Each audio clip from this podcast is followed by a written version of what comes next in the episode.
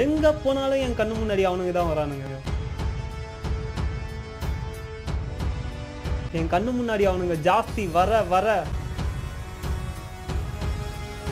அவனுங்க மட்டும் மனுஷ இனத்துல இருந்தே தனியா தெரிஞ்சானுங்க. இதை யாரை பத்தி ஹிட்லர் மெயின் கேம்ப்ல பேசுறானா ஹிட்லர் அவன் ஆர்மியில் சர்வீஸ் பண்ணும்போது முக்காவாசி கிளர்க்ஸ் வந்து ஜூஸாக தான் இருக்காங்க.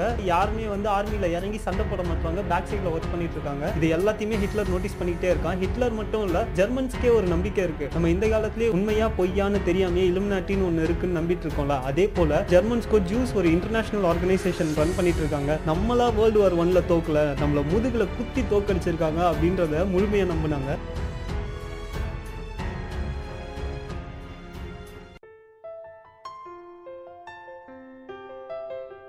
ஹிட்லருக்கு அடிபட்டதுனால அப்போ ரெஜிமெண்ட்ல இருக்க கமாண்டர் என்ன சொல்றாருன்னா ஹிட்லரை முனிச் நகரத்துல இருக்க ஃபுட் ஸ்டோரேஜ்ல வேலை செய்ய சொல்லி லெட்டர் எழுதுறாரு. இதுக்கு பதில் கடிதமா ஹிட்லர் என்ன போடுறான்னா என்னோட ஃப்ரெண்ட்ஸ் எல்லாம் போர்ல சண்டை போட்டுட்டு இருக்கும் போது நான் மட்டும் எப்படி இப்படி ஈஸியான வேலையை செய்ய முடியும்? நான் திரும்பி ஆர்மிக்கு வந்து ஒர்க் பண்ணும் அப்படின்னு சொல்லி ஒரு கடிதம் எழுதுறான். நைன்டீன் செவன்டீன் மார்ச் அஞ்சாம் தேதி திரும்பியும் ரீஜாயின் பண்றான் ஹிட்லர். நாட்கள் போயிட்டே இருக்கு ரெஜிமெண்ட்டும் வேற வேற இடத்துக்கு போய் சண்டை போட்டுக்கிட்டே இருக்காங்க. இப்போ வாரில் நிறைய கேஸ் பாம்ஸ் யூஸ் பண்ண ஆரம்பிச்சிட்டாங்க. அதுவும் முக்கியமா மஸ்டர்ட் கேஸ் அப்படி போர்ல யூஸ் பண்ணப்பட்ட ஒரு பாம்ல ஹிட்லரும் மாட்டிக்கிறான். இந்த மஸ்டர்ட் கேஸ் உங்க கண்ணில் பட்டுச்சுன்னா என்ன ஆகும்னா முதல்ல உங்க கண்ணு செவக்க ஆரம்பிக்கும். அதுக்கப்புறம் உங்க கண்ணோட இமையெல்லாம் வீங்கி உங்களுக்கு டெம்பரரி பிளைண்ட்னஸ் உருவாகும். ஹிட்லர் மட்டும் இல்ல அவங்க கூட இருந்த பல பேருக்கு கண்ணு தெரியல. அதுல ஓரளவுக்கு கண்ணு தெரியுற ஒரு சோல்ஜர் வந்து பல தெரியும் வழிகாட்டியா அந்த இடத்துல இருந்து தப்பிக்க வைக்கிறான். நைன்டீன் எயிட்டீன் அக்டோபர் இருபத்தொன்னாம் தேதி ஹிட்லரை பேஸ் வாக்ல இருக்க ஒரு ஹாஸ்பிட்டல் அட்மிட் பண்றாங்க. ஆக்சுவலா ஜெர்மனிக்கு என்ன பிரச்சனைனா சீக்கிரமா இந்த போரை முடிச்சிடலாம்னு நினைச்சாங்க. ஆனா நைன்டீன் ஃபோர்டீன்ல இருந்து நாலு வருஷமா இந்த போர் இழுத்துக்கிட்டே வந்திருக்கு. இந்த நாலு வருஷத்துல எக்கச்சக்க பேர் செத்துருக்காங்க. அதனால ஜெர்மன் எம்பரர் என்ன என்னன்னா அக்டோபர் மூணாம் தேதி ஒரு ஆர்மிஸ்டிஸ் பாஸ் பண்றாரு. அப்படின்னா என்ன அர்த்தம்னா உலக நாடுகளோட எந்த நிபந்தனையும் இல்லாம சமாதானமா போறது தான் ஆனா இந்த முடிவு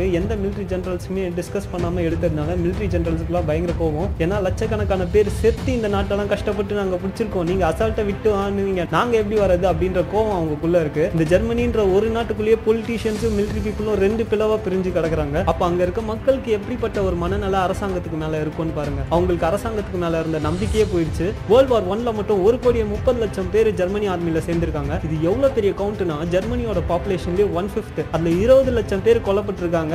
ஐம்பது லட்சத்துக்கும் மேலே அடிபட்டிருக்காங்க. அப்படின்னா என்ன அர்த்தம்னா உங்கள் வீடு மட்டும் இல்லை உங்கள் பக்கத்து வீடு உங்கள் ஃப்ரெண்ட்ஸ் உங்கள் ரிலேட்டிவ்ஸ் நீங்கள் யாரெல்லாம் பார்க்குறீங்களோ ஒவ்வொருத்தன் வீட்லையும் குறைஞ்சது ஒருத்தனாவது செத்துருப்பான். இல்லை கை கால் ஊனமாயி கண்ணு தெரியாமல் வாய் பேச முடியாமல் எரிஞ்சு போய் கிடப்பான். மூணு லட்சம் பேர் வேர்ல்டு வார் ஒன்ல பசியால மட்டுமே செத்துருக்காங்க. நீங்கள் உங்கள் வரட்டு கௌரவத்துக்காக உலக நாட்டுக்கிட்ட சண்டை போட்டுக்கிட்டே இருக்கீங்க. நாங்கள் உங்களுக்கு எதுக்காகடா போய் சாகணும் அப்படின்னு தோணுமா தோணாதா? மக்களுக்கு கவர்மெண்ட் மேலே மட்டும் இல்ல அரசர் ஆட்சி மேலேயே நம்பிக்கை இல்லாமல் போயிடுச்சு. அவங்களுக்கு மக்கள் ஆட்சி தான் வேணும் டெமோக்ரஸி வேணும். அது சும்மாலாம் கிடைக்காது. ரோட்ல இறங்கி சண்டை போட்டாதான் கிடைக்கும் அப்படின்றது அவங்களுக்கு புரிய ஆரம்பிக்குது.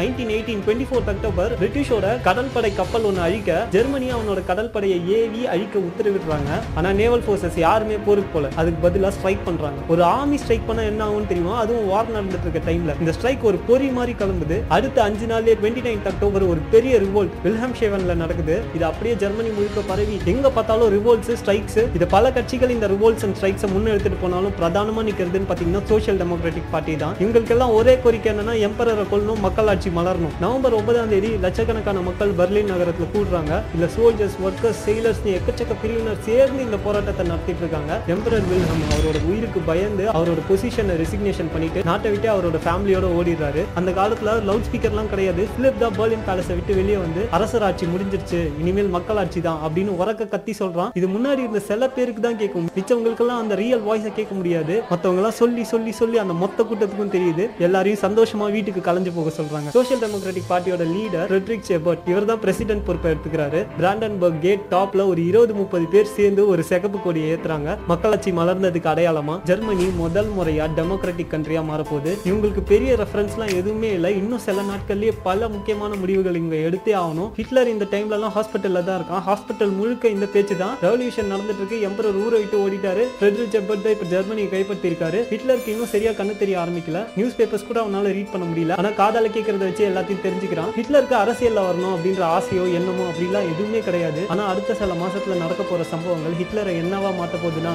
The most talented